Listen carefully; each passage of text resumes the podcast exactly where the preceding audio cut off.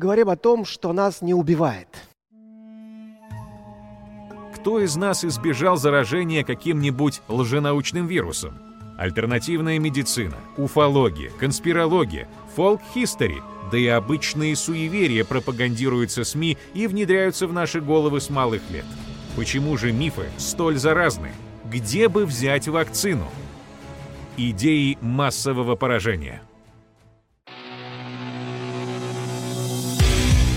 Денис Байгозин, химик-разработчик, руководитель образовательного направления компании Mel Science, автор 20 статей патентов в области физической и биоорганической химии, блогер «Блог химика».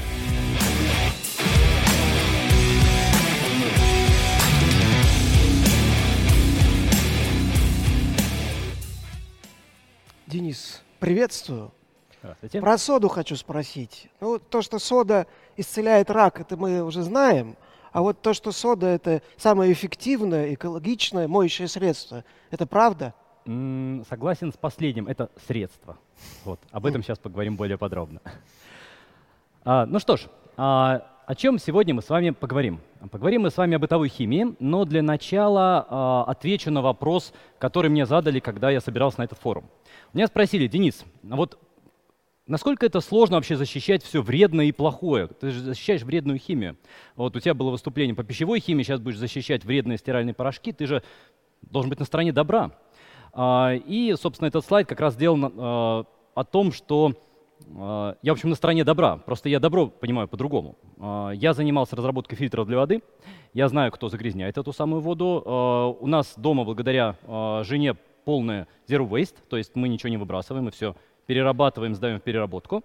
А, я живу в своем доме, и у меня септик реально ощущает безопасность моющих средств. То есть не куда-то кому-то отправляю там, в речку, а, собственно, в свой септик. И, э, наконец, мы стараемся мало покупать этот тот самый углеродный след, а не эко-сумку каждый соответственно, каждый сезон. Ну и э, я очень как раз не люблю людей, которые манипулируют. Э, теми, кто подвержен химофобии, мы с этим сегодня с вами будем бороться. Ну и слова органика, био — это, конечно, скорее бренды. Ну что, поехали. А, сегодня у нас пять тем. А, по первым темам я пройдусь чуть более глубоко, по последним темам пройдусь чуть более а, вскользь, просто потому что вначале нужно поговорить о терминах и о неком таком научном бэкграунде. А, миф номер первый связан с тем, что можно заменить бытовую химию а, обычными средствами, а, то есть пищевой содой, уксусом, лимонной кислотой и так далее, и так далее, чем-то безопасным. Соответственно, если их взять, будет безвредно и не хуже. Давайте разберемся, будет ли. Первый момент. Что же такое отмывание с точки зрения химии? То есть если мы берем и удаляем грязь. В первую очередь, это, конечно, растворение в воде. И э, тут я хочу вам сказать, что если вы отмываете что-то, что в воде и так растворяется, никакое моющее средство, конечно же, вам не нужно. Ну, например, если вы пришли с моря, на вас, соответственно, соль, у вас все чешется из-за этой соли. А, не нужно мыться с шампунем, с моющим средством. Достаточно просто ополоснуться. Соль растворяется в воде, вот этот процесс как раз на этом слайде и показан. Руки от меда или от сахара тоже можно отмыть без мыла, просто потому что а, и мед, и сахар растворяются в воде. Ну и, наконец, если у вас краситель на вас попал, но который водорастворим, то, соответственно, чаще всего можно его отмыть без всякого отбеливателя. А если же что-то прилипло, а если что-то прилипло, а одежда нам дорога, мы хотим а, ее оттереть, пятно там на видном месте, рубашка светлая, что можно взять? Вначале, э, точнее не в начале, первый вариант можно просто окислить. То есть химическое окисление — это разрушение этого вещества с обесцвечиванием. Это хлорный отбелитель, это пероксиды, это еще всякие разные такие средства. А, можно растворить. А, растворить можно в кислоте, растворить в щелочи, можно растворить комплексообразователи, в общем, в чем-то растворить, то есть химически, по сути дела, взаимодействовать с этим пятном. Можно растворить в а, менее полярном растворителе, чем вода, ну, например, в спирте, или бензине, некоторые, собственно, бензином пользуются, и можно растворить с использованием ПАВ. Вот, собственно, что такое ПАВ, давайте поговорим более подробно. А, ПАВ — это моющее средство, это, а, в общем-то, основное, основной компонент всех моющих средств. Это поверхностно-активное вещество. Как оно работает? Молекула ПАВ представляет собой, в общем, голову и хвост. голова заряжена как-то, она гидрофильная, то есть любит воду, хвост не заряжен, он гидрофобный, то есть воду не любит. А, если у нас а, никакой грязи нет, если у нас просто чистая вода и а, стеклянные стенки, то молекулы ПАВ плавают на поверхность, вот как на этой вот картиночке. Они просто гидрофобными концами торчат в воздух. Если же у нас появляется какой-то жир, то молекулы ПАВ начинают его оплетать и создают такие мицеллы, которые в воде растворимы. То есть они изолируют этот маленький-маленький комочек жира от воды и заставляют, соответственно, жир отделяться. Собственно, представьте, что у нас здесь внизу на картинке сковорода, а э, над ней, соответственно, с каким-то моющим средством э, вода. Вот так вот работает ПАВ. А, как же работает сода? Почему а, люди хотят все заменить содой? Дело в том, что действительно, когда-то давно, а, так исторически сложилось, белье стирали содой. Только не той содой, которая стоит у вас на кухне, а содой кальцинированной. Эта сода имеет очень высокий pH и способна жир размягчать, и даже немножко некоторые типы жиров разрушать, гидролизовать и создавать пав прямо из жира, прямо на месте. Другое дело, что это очень щелочное вещество, и оно реально разъедает кожу рук, поэтому категорически не советую вам э, этой самой содой с голыми руками как-то оперировать. Сода же, которая э, у вас на кухне находится, она э, жир не растворяет, медленно, очень медленно, конечно, тоже вредит рукам, но при этом не так сильно, как сода кальцинирования вредит экосистеме. Почему же мы все-таки не переходим вот эту на, на соду пищевую, хотя вроде бы она хоть как-то э, моет? А у нее есть, конечно, плюсы. Она, во-первых, очень дешевая, это вы все и так знаете. Она действительно способна частично размочить жир, потому что при э, определенных значениях pH, когда мы pH задираем, то есть создаем щелочную среду, у нас размягчается э, пленка из э, вот этих вот липидов, из жиров, которые мы хотим оттереть от сковородки. Поэтому при длительном замачивании сода действительно сработает. Это правда. Она обладает абразивными свойствами. То есть если насыпать соды, потом потереть тряпочкой, э, то, соответственно, мы вот этими маленькими кристалликами просто сорвем а, с поверхности жир. Кстати говоря, мы сорвем и тефлоновое покрытие. Не забудьте об этом. Но она не содержит ничего вот этого самого искусственного, красителя, душек, добавок и так далее. Но помните, что сода все-таки щелочная. И если мы а, голыми руками ее будем брать, то в отличие от современного хорошего моющего средства, хорошее в смысле а, то, которое производится по правильным технологиям и у которого есть сертификаты, она все-таки вредна для чувствительной кожи, потому что у нее pH девяточка, а то и даже немножко побольше, если концентрированную соду берете. Она, пыль ее раздражает слизистые. Да, вы мне скажете, что стиральный порошок тоже раздражает, но в этом, тут смотрите, что сода раздражает, что стиральный порошок раздражает. Что сильнее, я даже не знаю. А, она не сработает против плотного слоя жира, сколько не замачивай. Все-таки э, там нет химической реакции. А, она не смывает биопленки микроорганизмов. Ну и для чувствительной экосистемы она вредна. То есть если, например, а, бачку соды кинуть ко мне в септик, септик на долгое время забудет о том, как переваривать вообще все, что я туда сливаю. Просто бактерии потихонечку сдохнут. Теперь давайте поговорим про а, кислотные моющие средства. Кислотные моющие средства обычно нужны для того, чтобы растворять ржавчину, и ими, э, их хотят заменить лимонной кислотой и, например, уксусом. А, они тоже, в общем, достаточно дешевые. А, лимонная кислота, правда, все-таки достаточно дорогая, если сравнить с моющими средствами какими-то, ну, недорогими. А, но при этом она все-таки способна действительно растворить ржавчину и известковый налет. Что такое ржавчина? Ржавчина — это оксогидроксид железа. Соответственно, в любой кислоте она растворяется. Растворяет, в зависимости от того, насколько сильная кислота, растворяется либо медленно, либо быстро. Соответственно, в лимонной кислоте это правда тоже будет растворяться. И известковый налет тоже растворять будет. Известковый налет это обычно карбонат кальция, ну или иногда карбонат сульфат кальция.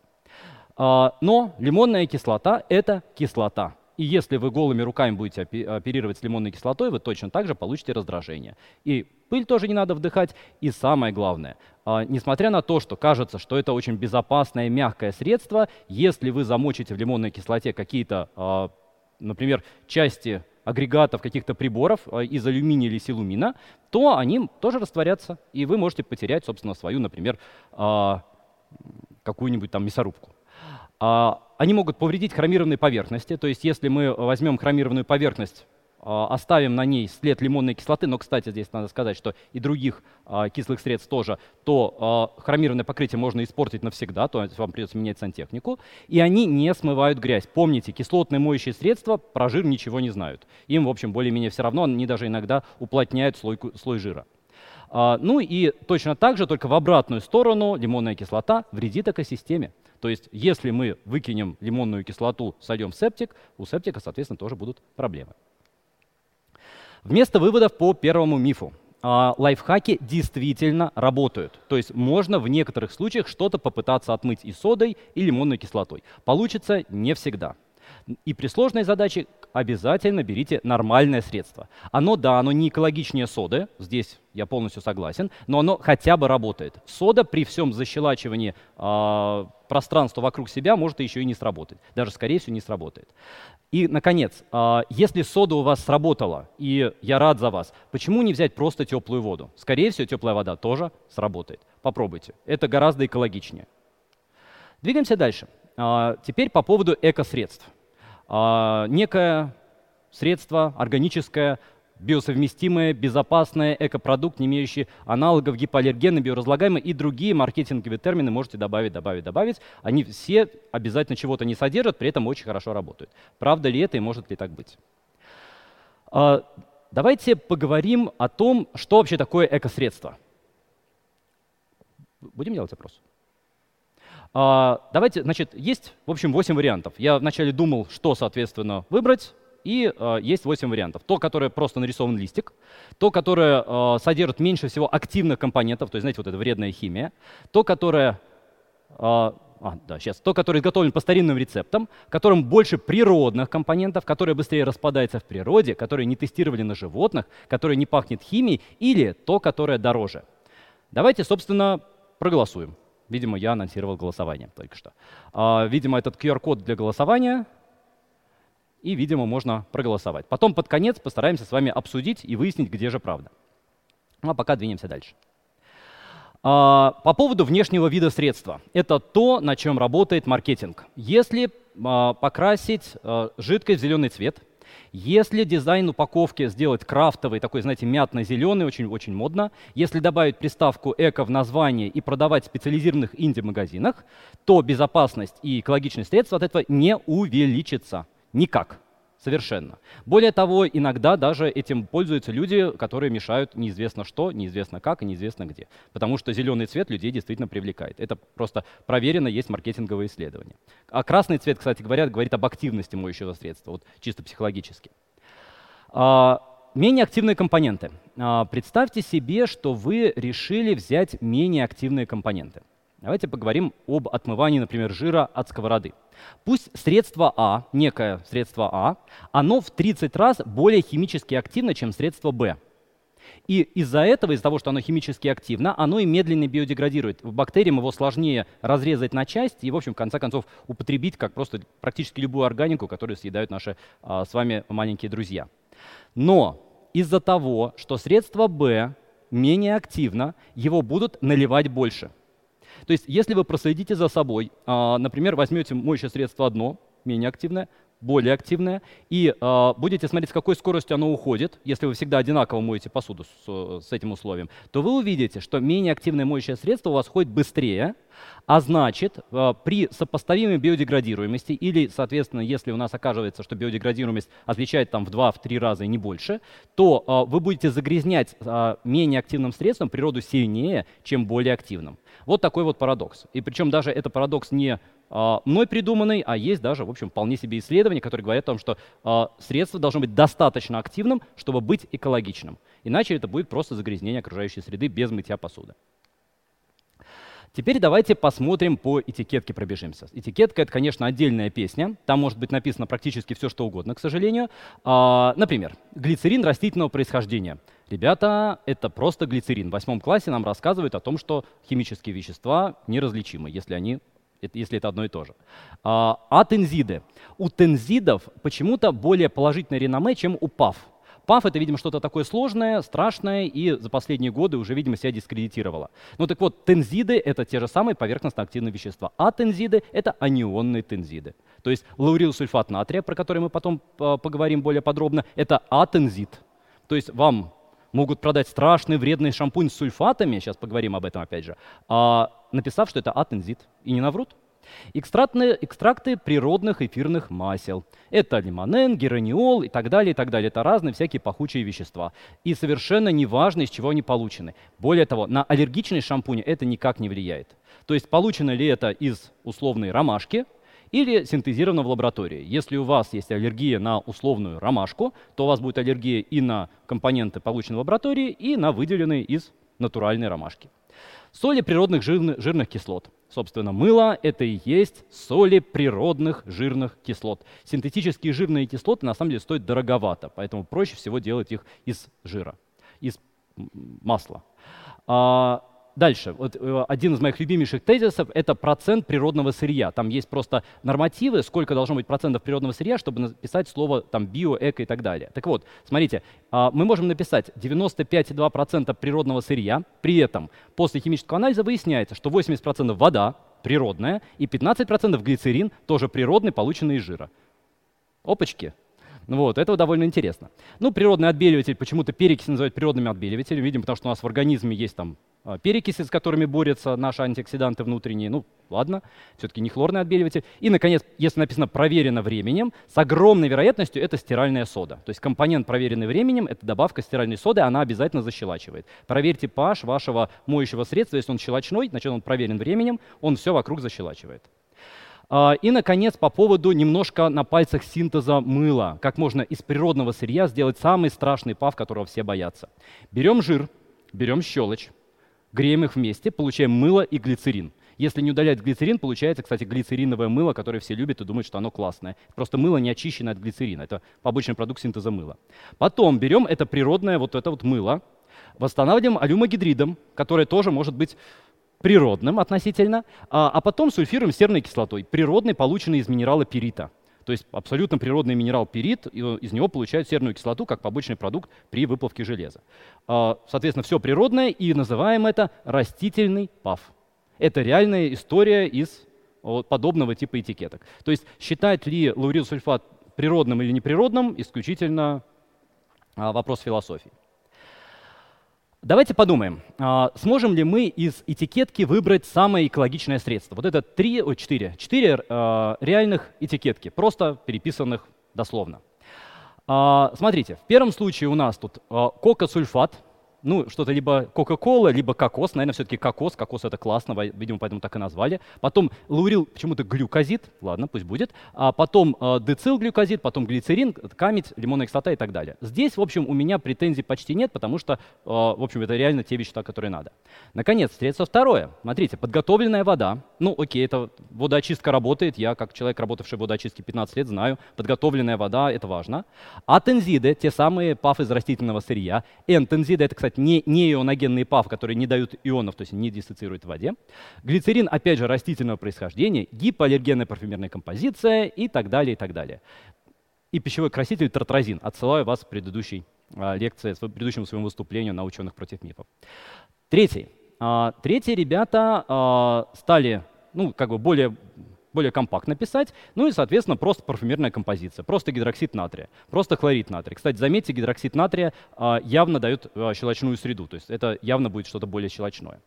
И а четвертые, посмотрите, совсем не стали заморачиваться. Они просто написали какие-то анионные ПАВ, какие-то неоногенные ПАВ, какие-то консерванты и какие-то ароматизирующие добавки. Но гераниол указали, хотя это тоже ароматизатор. Почему указали, не знаю. Может быть, а, это какие-то требования.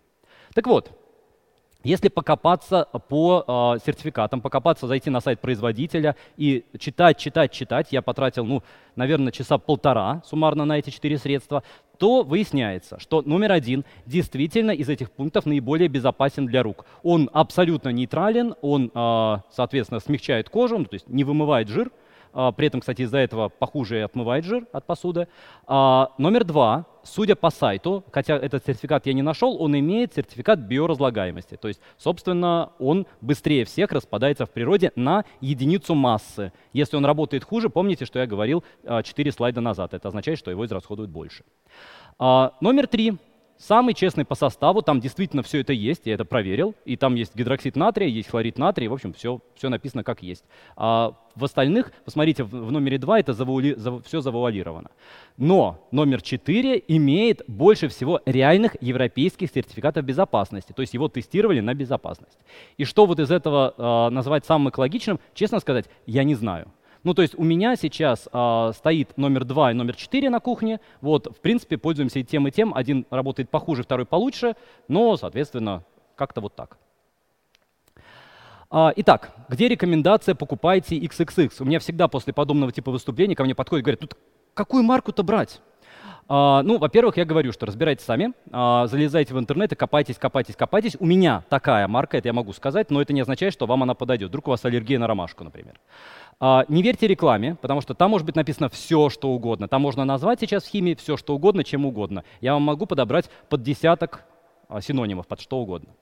Покупайте средства по адекватной цене, без а, задирание цен за эко, за надпись эко, на которой у вас нет аллергии, сами следите, у которого есть нормальные сертификаты безопасности и которое, самое важное, ребята, работает. Потому что если средство не работает, неважно, насколько оно экологичное, вы просто выливаете его, выливаете, выливаете в окружающую среду. Вот так. Двигаемся дальше. Миф номер три. Санитайзер. Значит, санитайзер опасен в спирте, сушит кожу, он уничтожает защитный слой, действует как нейротоксин. Это, кстати, даже прям мне стало страшно, я стал доль, доль, я из-за этого слова реально дольше стал читать. То есть я больше про этот миф э, искал, читал, литературу читал, потому что слово нейротоксин я лично испугался. А, и дальше, соответственно, в конце написано «покупайте наш экологичный биосанитайзер». А, Почему именно санитайзер со спиртом а, вот по этой рецептуре лежит у меня сейчас в сумке? Я, собственно, сегодня приехал из Питера. Потому что он работает, и, собственно, ВОЗ, можно к нему по-разному относиться, но там работают ученые. А, сразу как началась а, эпидемия, а, ковид, пандемия, сразу же стали подбирать, а как же от нее защищаться. Понятно, что можно мыть руки с мылом, но каждый раз после каждого контакта домой не набегаешься или там к крану с водой. Поэтому, собственно, сделали бутылочки с санитайзером, и вот, собственно, рекомендуемый состав. Что здесь что, что здесь что делает? А, изопропиловый спирт, он просто растворяет капсид а, вируса. Дело в том, что вирус, в общем-то, не живой, а, и убить его каким-то образом довольно сложно. То есть, например, если бактерию можно убить серебром, то вирус, соответственно, серебром убить очень сложно. Нужно, по-моему, на три порядка больше концентрации серебра, тогда там с белками будет связывание уже. Соответственно, спирт просто растворяет капсид, дальше вирус умирает. Перекись водорода. Перекись водорода защищает от цист бактерий, которые а, устойчивы к спирту, то есть она их вскрывает, чтобы они тоже умерли.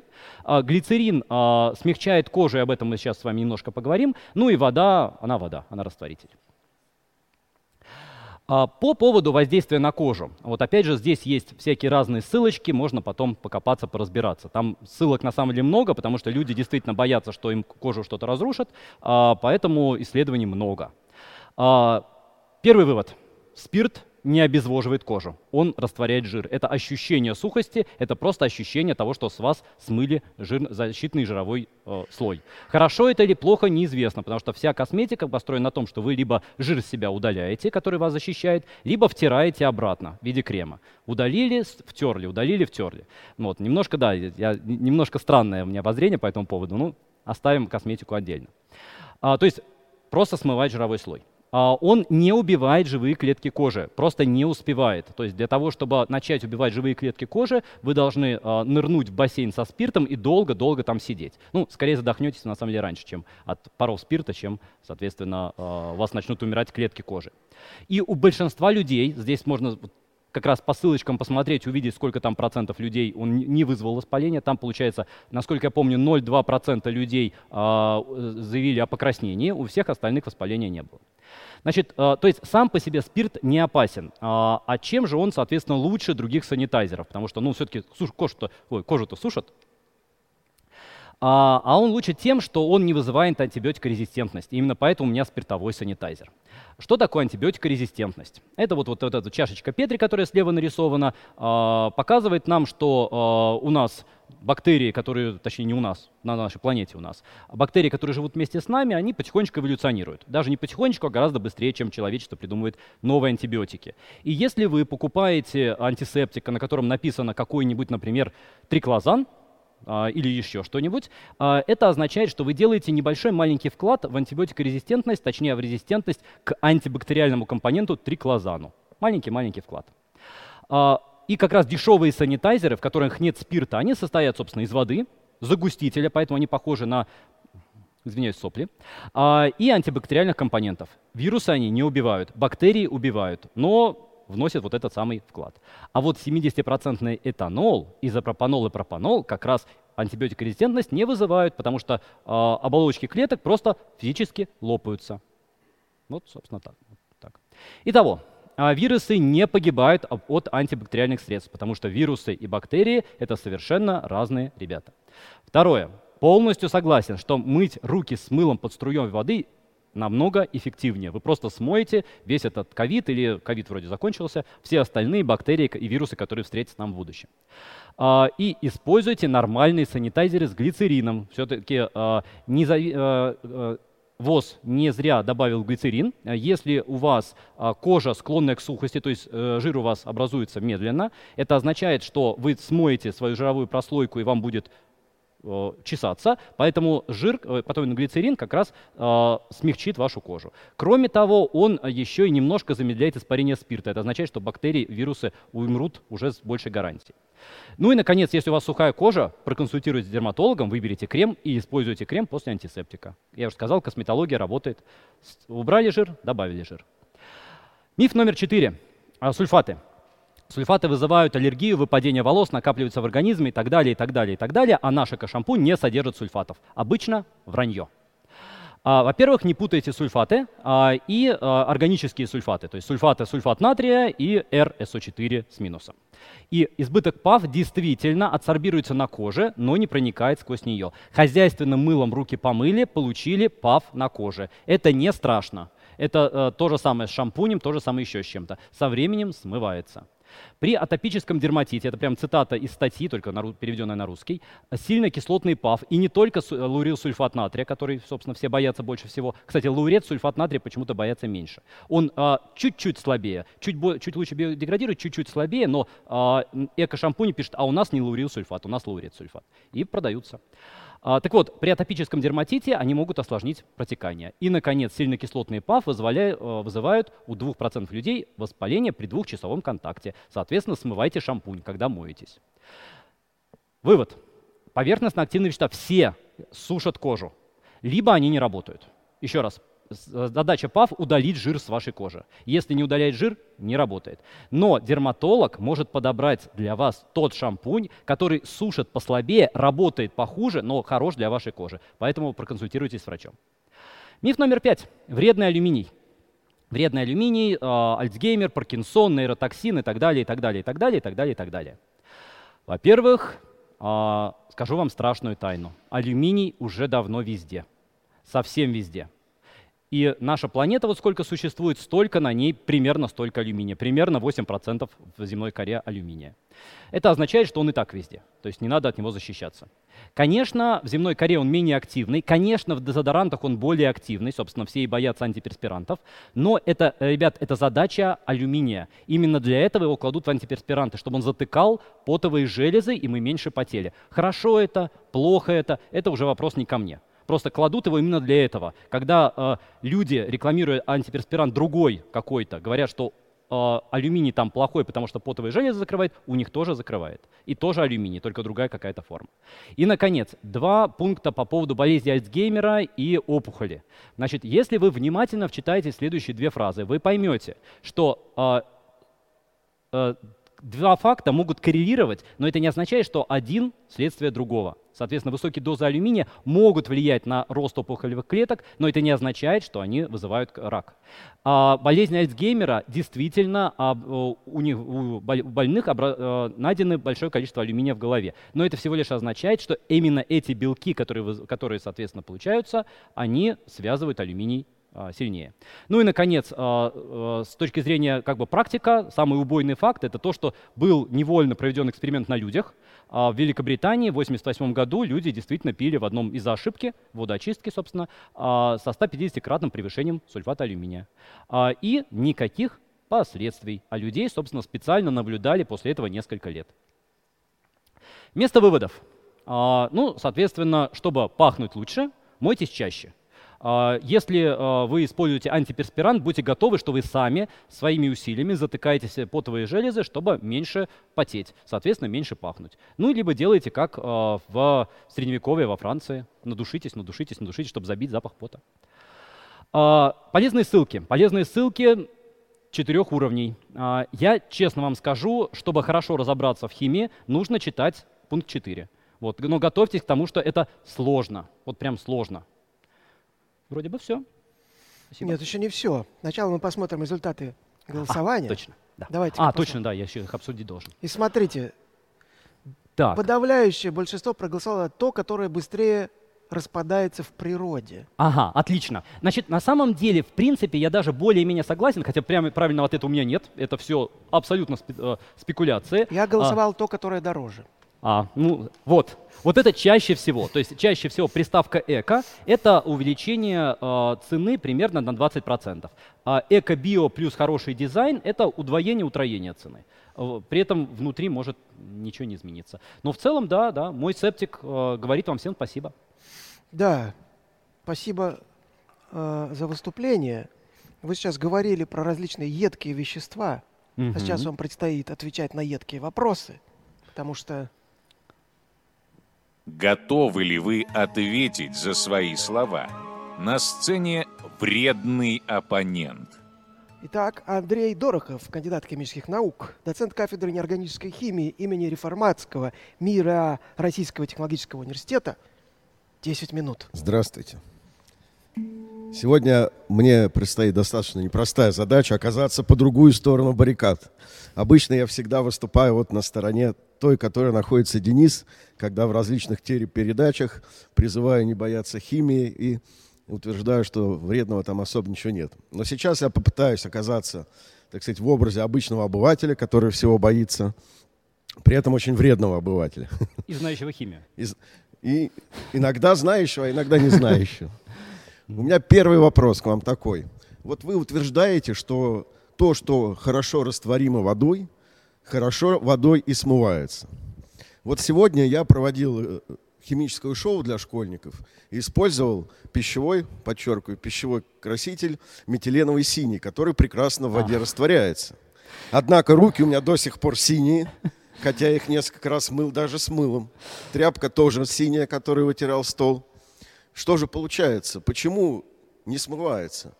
И второй вопрос, а если я это еще и съем, а это пищевой краситель, не прилипнет ли это и к желудку? А потом раз, фигак и рак получается. А, кстати, хороший вопрос. А, дело в том, что, а, да, я точно не упомянул про такое явление, как адсорбция. А, дело в том, что действительно не все, что растворяется в воде, может а, оттуда в воду в эту хорошо быстро выйти. А, оно может адсорбироваться на поверхности. Адсорбция бывает, в общем, двух видов. Адсорбция бывает физическая, когда мы э, просто получаем, что вещество запуталось между молекулами, и оно потихонечку все равно выйдет. То есть замачивание помогает. Вот в вашем случае замачивание не поможет, потому что у вас адсорбция, видимо, химическая. А метиленовый голубой, насколько я помню, он а, катионный краситель, соответственно, он адсорбируется на всем, что отрицательно заряжено. Соответственно, клетки вашей кожи отрицательно заряжены, поэтому он адсорбировался. Отлично. Объяснили. Теперь что с этим вообще делать? А, значит, метиленовый голубой. С чем можно смыть? А, ну, опять же, обращаясь к своим слайдам, которые были, можно а, изменить полярность растворителя, и в спирте он растворяется. Поэтому первый вариант, у меня есть санитайзер, могу вам а, могу поделиться. А, соответственно, вот 75% спирт должен растворить. И второй вариант, а, мы можем его все-таки заставить быть еще более растворимым в воде, еще более гидрофильным. Вот, извиняюсь за такое прям слово. А, для этого нужно сменить pH, надо подкислить. Соответственно, второй способ — это 0,1-малярная соляная кислота. А, выбирайте. Вот, но в целом, да, да, я полностью с вами согласен. Адсорбцию это я и не упомянул. Да? Лучше спирт, чем кислотой руки. Второй вопрос. Э, по поводу соды. Вы утверждаете, что обычная пищевая сода, она бактерии не убивает, бактериальной пленкой не смывает. Но в то же время вы говорите, что если в септик высыпать пачку соды, бактерии там все передохнут. Получается противоречие. Так убивает или нет? Ну, бактерии бактериям рознь. Вообще видов бактерий, я не, не микробиолог совсем, хоть а, биохимию заканчивал. А, по-моему, там сколько-то триллионов, по-моему, штаммов бактерий, как бы предсказано, не, не, не, не обнаружено. И они все разные. А если мы говорим про те, которые в нашей посуде, там, например, застарелая какая-то посуда стоит, мы ее оставили, там что-то такое развелось, то это сапрофиты. А они самые устойчивые. Они поедают падаль, и они привыкли конкурировать, драться, и, в общем, а, сода им вообще не помеха. Ну, то есть вот как бы они э, думают, что в соде, от, от соды они могут даже стать немножко сильнее. Они под, не буду говорить про э, резистентность к соде, это уж совсем уж слишком будет э, такое высказывание. Э, опрометчивая с моей стороны. Но, тем не менее, от соды им ничего не будет. А вот в септике на самом деле бактерии немножко другие. Они занимаются поеданием, а, в общем, понятно чего, да, в первую очередь, и а, привыкли к очень приятным теплым условиям. Они на холоде умирают, они умирают от, а, в общем, мощной бытовой химии, то есть если э, если кинуть сильный пав, если изменить сильно pH или еще что-то такое. То есть, поэтому одни умирают, другие нет. Да, да, да. Понятно. Теперь по поводу как раз павов и моющих средств.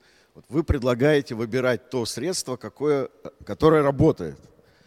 Ну вот прихожу я в магазин, а там на полке стоят там, 15 моющих средств для посуды и еще там 10 разных стиральных порошков. Как мне узнать, какой работает? Или надо все 15 перепробовать?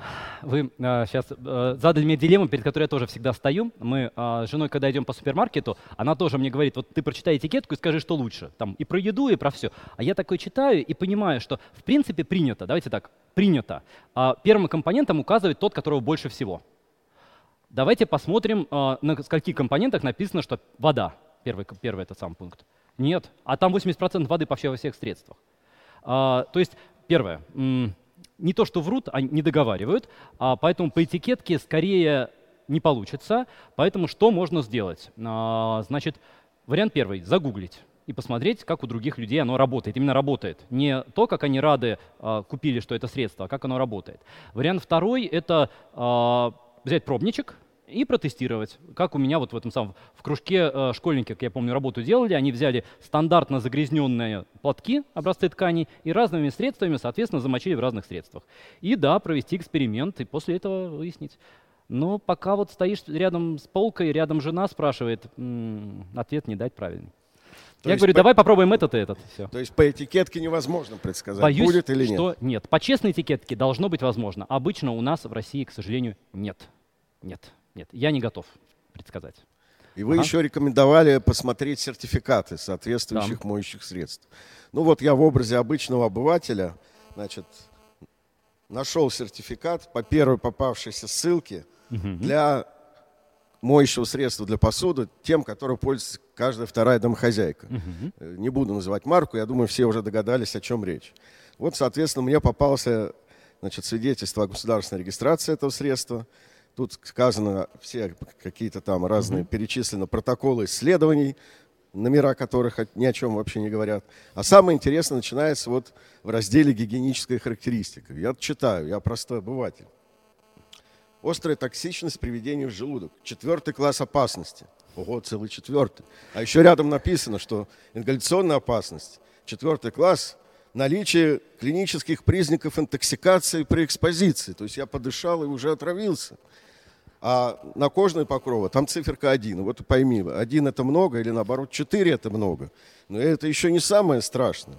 Читаю дальше. Смываемость посуды.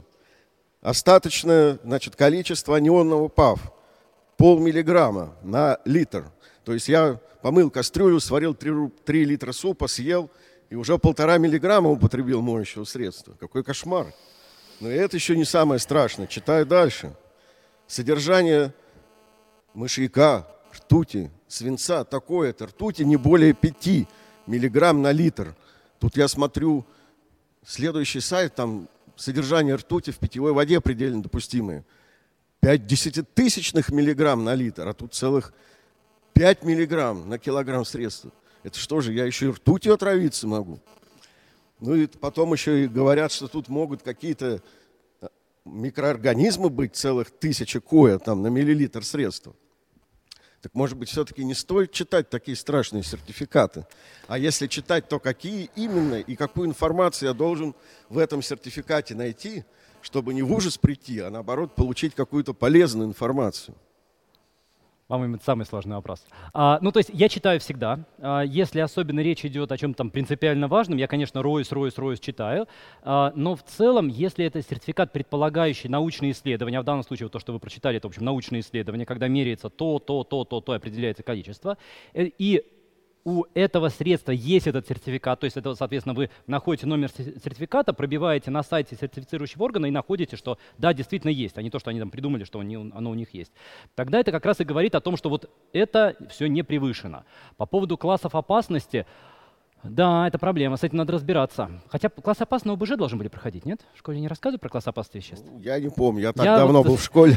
Ну, в общем, короче, кла- класс опасности. Значит, а, четвертый класс опасности — это, в общем, минимальный. И э, я практически уверен, давайте я не буду врать, но практически уверен, что у соды как раз четвертый класс опасности, а у уксуса третий класс опасности, более высокий, чем у этого моющего средства. Четвертый, соответственно, самые безопасные вещества. Вот просто уксус, уксус гораздо мощнее и ядовитее. Вот, а, значит, а, какой вывод? А, первое, минимально все-таки разобраться с классами опасности. И второй вывод – это, соответственно, если этот сертификат есть, он достоверный, он есть на сайте, это означает, что и он научный, и видно, что там что-то делали. Это означает, что это средство точно безопаснее, чем некое инди средство, которое из чего-то намешали. Это как немножко в другую степь, это как косметика с сурьмой. А, эко-косметика с сурьмой а, продаются в инди-магазине, а сурьма доказано, что вызывает реально, она реально вызывает опухоли. То есть э, восточные женщины получали опухоли себе на глазах. вот. Поэтому в этом плане лучше вот такая. Да? Э, то есть лучше посмотреть, что сертификат есть, но то, что внутри, не читать. Да? Как шаг один, да. да Понятно. И еще насчет вот... К сожалению, а, все, к сожалению время вышло, Андрей. Большое спасибо. Пожалуйста. А, а я попрошу зрителей оценить вредность оппонента, проголосовать, пожалуйста. Ну, сейчас в чате появится ссылка. Да, как вы считаете, Андрей это добрый друг, интересный собеседник, а может гроза лектора? Спасибо большое, Андрей. А мы продолжаем. Э, на этот раз уже переходим к вопросам зрителей. Вопрос от Ивана Чашкина. Гипотетически, раз люди научились получать в чистом виде вещества, большие объемы активных веществ – может ли это при смешивании в быту и в канализации стать катализатором появления каких-то экзотических соединений? И что бы это могло быть? Хороший вопрос. Очень плохо, что нет. Я э, прямо сразу ищу маркер, доску нарисовать. Вот, тут, тут негде. А, значит, смотрите, а, общий ответ. А, крайне маловероятно. А, значит, почему? А, потому что для того, чтобы получить что-то новое, а, а мы говорим про какие-то новые вещества, они энергетически, скорее всего, будут либо сами выше по энергии, либо для того, чтобы синтезировать, нужно преодолеть энергетический барьер. А когда мы куда-то сливаем, будь то в мой септик, будь то в канализацию, там у нас нет нагревания, там у нас, наоборот, такие разбавленная, разбавленная концентрация, у нас там охлаждение, и, в общем, энергетический барьер этот преодолен не может быть. Поэтому без хотя бы кипячения этого всего бульона нет. Крайне маловероятно.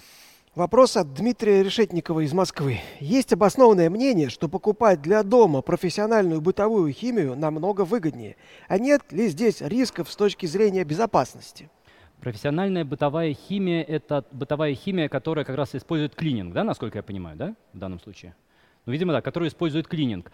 А, она точно выгоднее, потому что клининг не может соврать. Они, э, собственно, для выгодности это делают. Она эффективна на единицу а, массы. А, какие у нее могут быть минусы? Давайте поразмышляем. Значит, по поводу рук.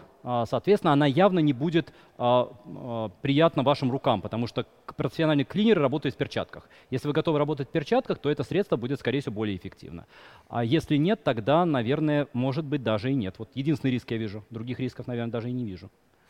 Вопрос от Карла Августа Аванти. Изучался ли вопрос соблюдения правил безопасности при работе с бытовой химией среди фанатов натурального? Не становятся ли они жертвами собственной беспечности, будучи уверенными в том, что все с маркировкой «эко» можно хоть на бутерброд намазывать значительно чаще, чем те, кого не интересует состав моющих и чистящих средств?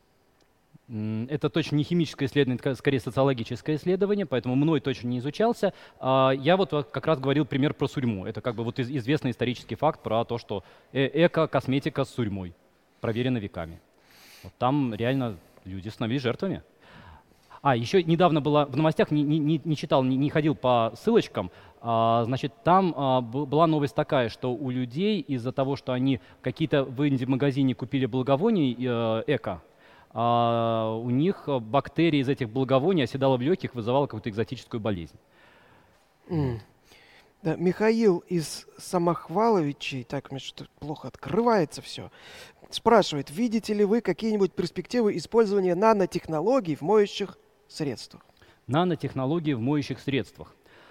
Ох, нанотехнологии — это спекуляция. В первую очередь, хотя вся химия нано, то есть тут сложно сказать. А, в целом, наверное, да, а, потому что а, когда мы э, изучаем свойства поверхностно-активных веществ, это в первую очередь, конечно, устойчивость образованных мицел. Помните, да, мицелы такие ежики, которые охватывают жир. А ежики как раз вот тех самых примерно наноразмеров. Иногда побольше, иногда поменьше, но в целом сопоставимый. И если мы хорошо этих ежиков изучаем, то есть, собственно, занимаемся нанотехнологиями, мы можем подобрать тот пав, который будет более эффективно делать ежиков, то есть отмывать. Константин Ступин из Нягани спрашивает – как отбелить желтые пятна на подмышках белых футболок? На подмышках белых футболок отбелить. А, с большой вероятностью у вас а, уже это не просто въелось, а у вас прошло химическое взаимодействие, поэтому, с большой, поэтому скорее всего никак. А, если вы возьмете профессиональный, как профессиональный, хороший стиральный порошок, там есть такой пункт – оптические отбеливатели. Это немножко спекуляция, сразу говорю, но э, эти подмышки исчезнут. Почему? Потому что оптический отбеливатель — это легенький голубенький краситель. Он въестся в нужных местах, и ваша футболка будет не такая желтая подмышками. Оптический отбеливатель работает. Я не, не, не знаю, как относиться к этому. К закрашиванию, к накрахмаливанию уже хорошо, накрахмаливанию хорошо. Значит, оптический отбеливатель хорошо. Спасибо. Дмитрий из Москвы. Можно ли применять соду в качестве антоцидного средства? Антоциды — это что, которые что удаляют? А, ты жоги? А, господи, это вообще медицина. А, а можно я не буду отвечать? Э, зависит от вашего медицинского состояния. Проконсультируйтесь с лечащим, лечащим врачом. Извините. Анастасия Лапшина. А то сейчас умрет кто-нибудь еще. Ну, вообще, судя по всему, врачи не советуют, насколько я знаю. Не советуют. А, в пожарных случаях может быть и да. Но я еще раз, это не, не является индивидуальной рекомендацией. Анастасия Лапшина из Владивостока.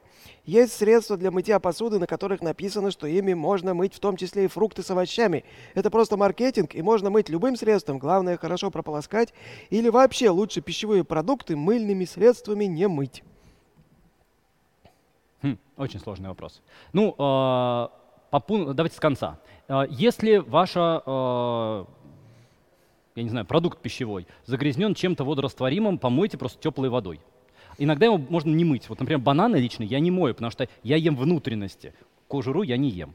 Вот. А, далее, теперь по поводу моющих средств. Да, действительно, есть те павы, которые смываются лучше, есть, которые смываются хуже. я как-то а, несколько уже даже лет назад решил задаться этим вопросом. То есть насколько хуже, насколько лучше. Так вот, разница между самым смываемым и самым несмываемым – это какие-то проценты. Ну, в худшем случае десятки процентов.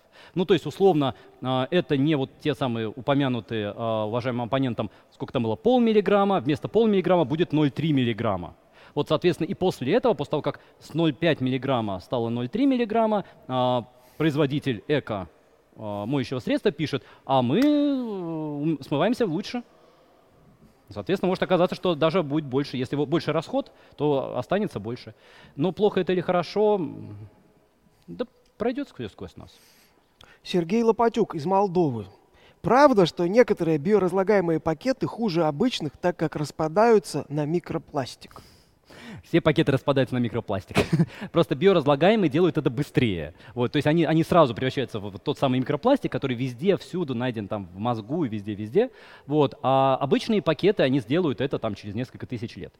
А, по поводу хорошо это плохо или нет, а, я прямо скажу, я стараюсь таких пакетов, у нас, помните, да, у нас а, Zero Waste, мы, в общем, ничего не выбрасываем, я стараюсь таких пакетов избежать. Почему? Потому что на них реально потрачено больше энергии, потрачено много денег на маркетинг этих пакетов, и в конечном итоге они не очень экологичны. Проще взять правоверный полиэтиленовый пакет и сдать его потом в переработку, чтобы из него потом сделали лопату. Это гораздо экологичнее, чем купить модный пакет. Роман Красноперов из Москвы. От бытовой химии, содержащей какие ингредиенты следует отказаться, если сточные воды уходят в септик?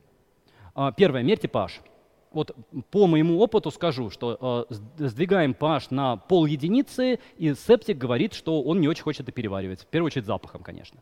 А, второе. А, если моетесь шампунем, а, смотрите, чтобы действительно сильных пав было не очень много, точнее, чтобы они разбавлялись. То есть, а, вот, например, когда, ну, у меня жена моется, она много воды сливает, поэтому ничего страшного. А, и поэтому оно все разбавляется, септик это переваривает нормально. А если моюсь я, и если вдруг я моюсь мощным шампунем, то моя задача задача либо использовать его минимум, либо, соответственно, сильно разбавлять. То есть э, мощные PAF типа лурисульфата действительно септику тоже могут навредить. Но PH в первую очередь. Ни, кис, ни, ни кислотных, ни щелочных. Купите индикаторную бумажку и просто тыкайте. Все. Павел из Москвы. Да. Есть страшилка, что современные ПАВ остаются на поверхностях посуды, затем переносятся в пищу и вредят. Насколько много их реально может попадать таким путем? Много. И я вот, э, у меня цифры нет, но верю э, оппоненту, что, соответственно, там было в исследованиях до полумиллиграмма на литр в, слив, в смыве с посуды. Вот. И э, еще раз повторяю, это везде. И это не обязательно иметь современный ПАВ. У ПАВ такое свойство, он адсорбируется на поверхности, образует монослой, потом там может бислой образовать, если его много, ну это неважно уже. А, если возьмете давайте, эко-хозяйственное мыло, знаете, вот такое хозяйственное, щелочное, оно адсорбируется не хуже. Особенно если это фарфоровая посуда, там вообще адсорбция у него хорошая. Поэтому бояться этого или не бояться, ваше дело. У меня кишечник нормально, павы через него проходят. Я в детстве мыло лизал. А, в общем, сейчас э, никому не советую мыло лизать, но тем не менее. А, но, но, но, но, но, э, если можно мыть горячей водой, мойте просто горячей водой. Чисто из экологических соображений, наверное, даже. Вот так. Кирилл из Санкт-Петербурга спрашивает, на какие именно сертификаты стоит смотреть, если ничего в этом не понимаешь. А то бывает, например, купишь тушенку, написано крупными буквами «ГОСТ», потом проверишь, а это ГОСТ на консервную банку. Да, это правда. А, надо проверять, на что, на что сертификат. А, ну, смотрите, если это, например, FDA, то это, собственно, что-то уже, которое, которое едят или внутрь как-то принимают. А, у европейских сертификатов там более сложная классификация, но там тоже, соответственно, можно а, по номеру сертификата перейти на сайтик, где эти сертификаты есть, и посмотреть, на что сертификат.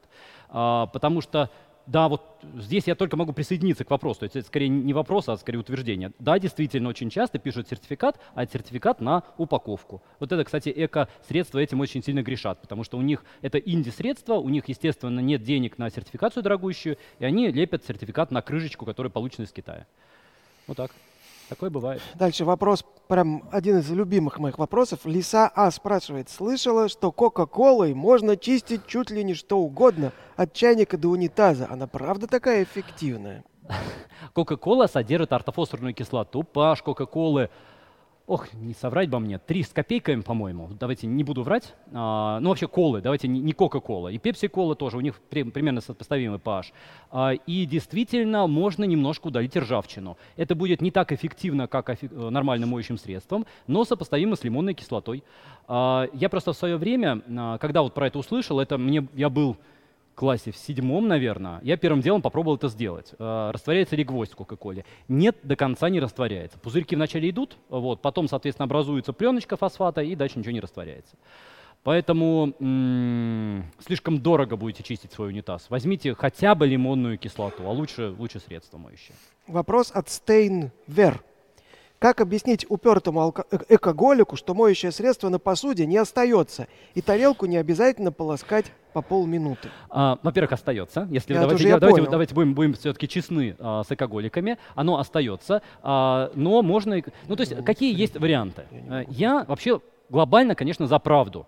А, то есть, если экоголика можно... Экоголик... Мне нравится слово экоголик, в нем ничего плохого нет. Я вот экоголик, например. Просто это вот как вот... с какой стороны посмотреть. А, а, так вот, можно его посадить, если удастся, в кресло и а, дать ему послушать все про ПАВ, то есть рассказать ему, что такое поверхностно-активные вещества, как они адсорбируются, то я бы а, на вашем месте рассказал бы, что любые поверхностно-активные вещества все равно на поверхности останутся. Другое дело, что, например, ПАВ, которые а что далеко ходить? У нас, а, посмотрите свойства э, еды в Е-добавках. В Е-добавках куча поверхностно-активных веществ, а мы их едим, и это даже полезно. Ну, Е-добавкам это тоже отсылаю к отдельной лекции. Поэтому это первый способ. А второй способ э, сказать, что, э, ну, то есть рассказать правду, а второй способ сказать, что от горячей воды э, ты хуже разрушишь экологию, потому что погреешь эту воду, потратишь угле- углерод, который, соответственно, повлияет на глобальное потепление и так далее, и так далее. Руслан Тюленев спрашивает. Раньше мылись содой и лимонной кислотой. Затем пришли ПАВ. Далее ПАВ плохо, эко хорошо. Теперь эко не очень хорошо. Необходимо ПАВ правильное. Какая дальше стратегия развития мойки ск- сковородки с жиром? А, Я думаю, что ПАВ должны становиться, я не знаю, что будет в результате, а, но они должны становиться максимально эффективными, чтобы даже а, при этом, да, оставаясь биодеградируемыми и так далее, все по, по пунктам, чтобы даже от там условных миллиграммов в литре мы сразу сковородку чистили. Потому что ту самую соду выбрасывать в больших количествах, то есть если сейчас, давайте так, гипотетическую ситуацию, если сейчас вся Москва перейдет на стирку содой, мы убьем всю рыбу в округе. И рыбу убьем, и бактерии убьем, и все, просто защелочим. Вот, поэтому обратно точно нельзя. А, а дальше, еще раз повторяю, да, при сохранении биодеградируемости максимальная активность. Тогда нужно будет чуть-чуть. Еще вопрос от Руслана. Опишите, пожалуйста, правильную технологию мойки посуды. По-моему, повторяется. Может, дело в нарушении технологии, а не в применяемых средствах? Ну, э, тут есть два момента. Первый момент, вначале попытайтесь смочить. Потому что э, ваш, э, ваш прилипший жир и все остальное может быть и так э, размягчиться. А после этого, только, только после этого добавляйте моющее средство. Это реально помогает. А, отмачивание, отмачивание тоже работает. То есть это, конечно, очень странно оставлять на ночь замоченную посуду, но в целом после этого достаточно ополоснуть просто водой. А еще есть закон Ван Гофа, который говорит, что при увеличении температуры на 10 градусов скорость реакции возрастает примерно в 3 раза. Соответственно, в случае мойки посуды это тоже работает. Но помните, что горячая вода вредна для, как это, наоборот, полезна глобальному потеплению, вредна для нас. Ну, это как посмотреть. То есть давайте не будем а, уже на этот счет обсуждать. Ага. Вопрос от Эндрю Фишермана. Меня в походах отправляли чистить котелок речным песком с пучком травы. Не это ли самый экологичный и безопасный способ? Да, скажите только это своей тефлоновой сковородке. Значит, тефлоновая сковородка очищается до блеска за примерно минуту э, речным песком. Проверено мной лично. А, единственное, что потом вот этот вот э, блестящий слой, он уже начинает растворяться в вашей еде. Ну, вот, просто потому, что там сплав нестойкий к кислотам. А, поэтому, да, мне нравится такой способ. Хороший, экологичный. Пучок травы особенно экологичен. Какой шамп... Анастасия спрашивает, какой шампунь полезнее и безопаснее для нормальных волос? Или тот, что сильнее тебя унижает? Для сухих, ломких, жирных, слабых, секущихся и так далее. Очень унизительно. Проконсуль- Проконсультируйтесь с дерматологом. Ну, то есть, э, знаете, так, э, я вот, давайте так, взгляд мужчины, не химика. Значит, подходишь к полке, значит, и понимаешь, что бывает для жирных, для сухих волос. Берешь, делаешь вот так. Хм, ну, вроде не очень жирные. А потом двигаешься дальше. Смешанный тип. И подвисаешь полностью. Поэтому э, давайте все-таки я вас отправлю к дерматологу, потому что э, дерматолог э, знает, э, какой уровень мощности ПАВ для какой кожи безопасен.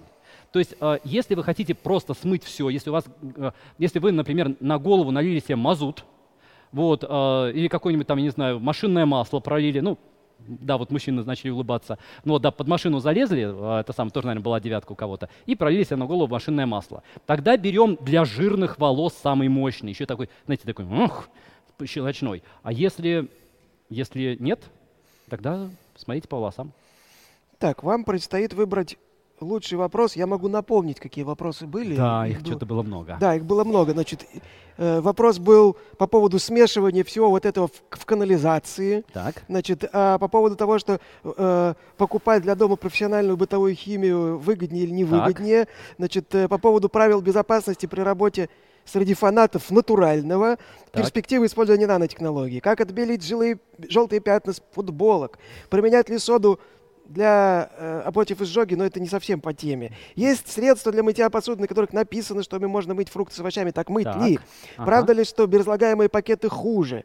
Значит, э, следует ли отказаться от э, значит, бытовой химии, если там в септик все уходит?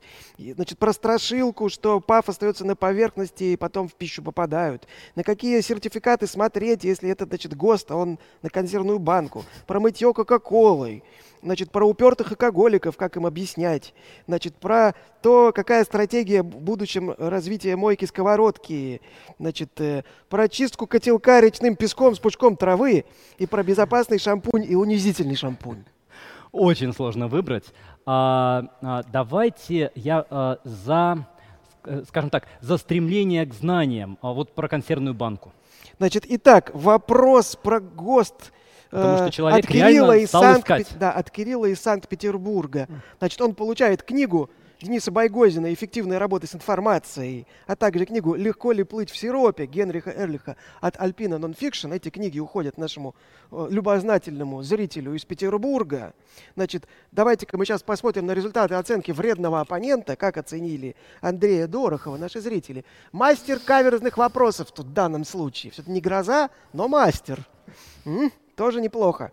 А, значит, э, вам подарки от нас, в том числе сувениры, значит, замечательный пингвахотеп от э, Павла Краснова, деревянный блокнот персональный от волонтеров приюта печатники в лице компании Геда Колор. А, сейчас на экране появится скетч от нашей дорогой Юлии Родиной. В детстве я читал, слышал страшные истории про лунатиков, которые, значит, во сне вылезают в окно, ходят по крыше, по карнизу, потом просыпаются, падают. Происхождение этого слова «лунатик» достаточно загадочно. С фазами Луны никак не связано это состояние. Скорее всего, а, э, это состояние наблюдалось еще и тогда, когда не было искусственного освещения, и поэтому ходящего во сне человека можно было увидеть, наверное, при ярком свете Луны в полнолуние. Друзья, если вы хотите, чтобы наша просветительская деятельность продолжалась, чтобы выходили новые видео, новые трансляции, чтобы мы проводили форумы «Ученые против мифов», вы можете поддержать антропогенез.ру и лабораторию научных видео – подписавшись на наши аккаунты на площадке sponsor.ru, если вы смотрите нас из России, или на Патреоне, если вы смотрите нас не из России. Кроме того, вы можете смотреть наши видео на YouTube, используя VPN –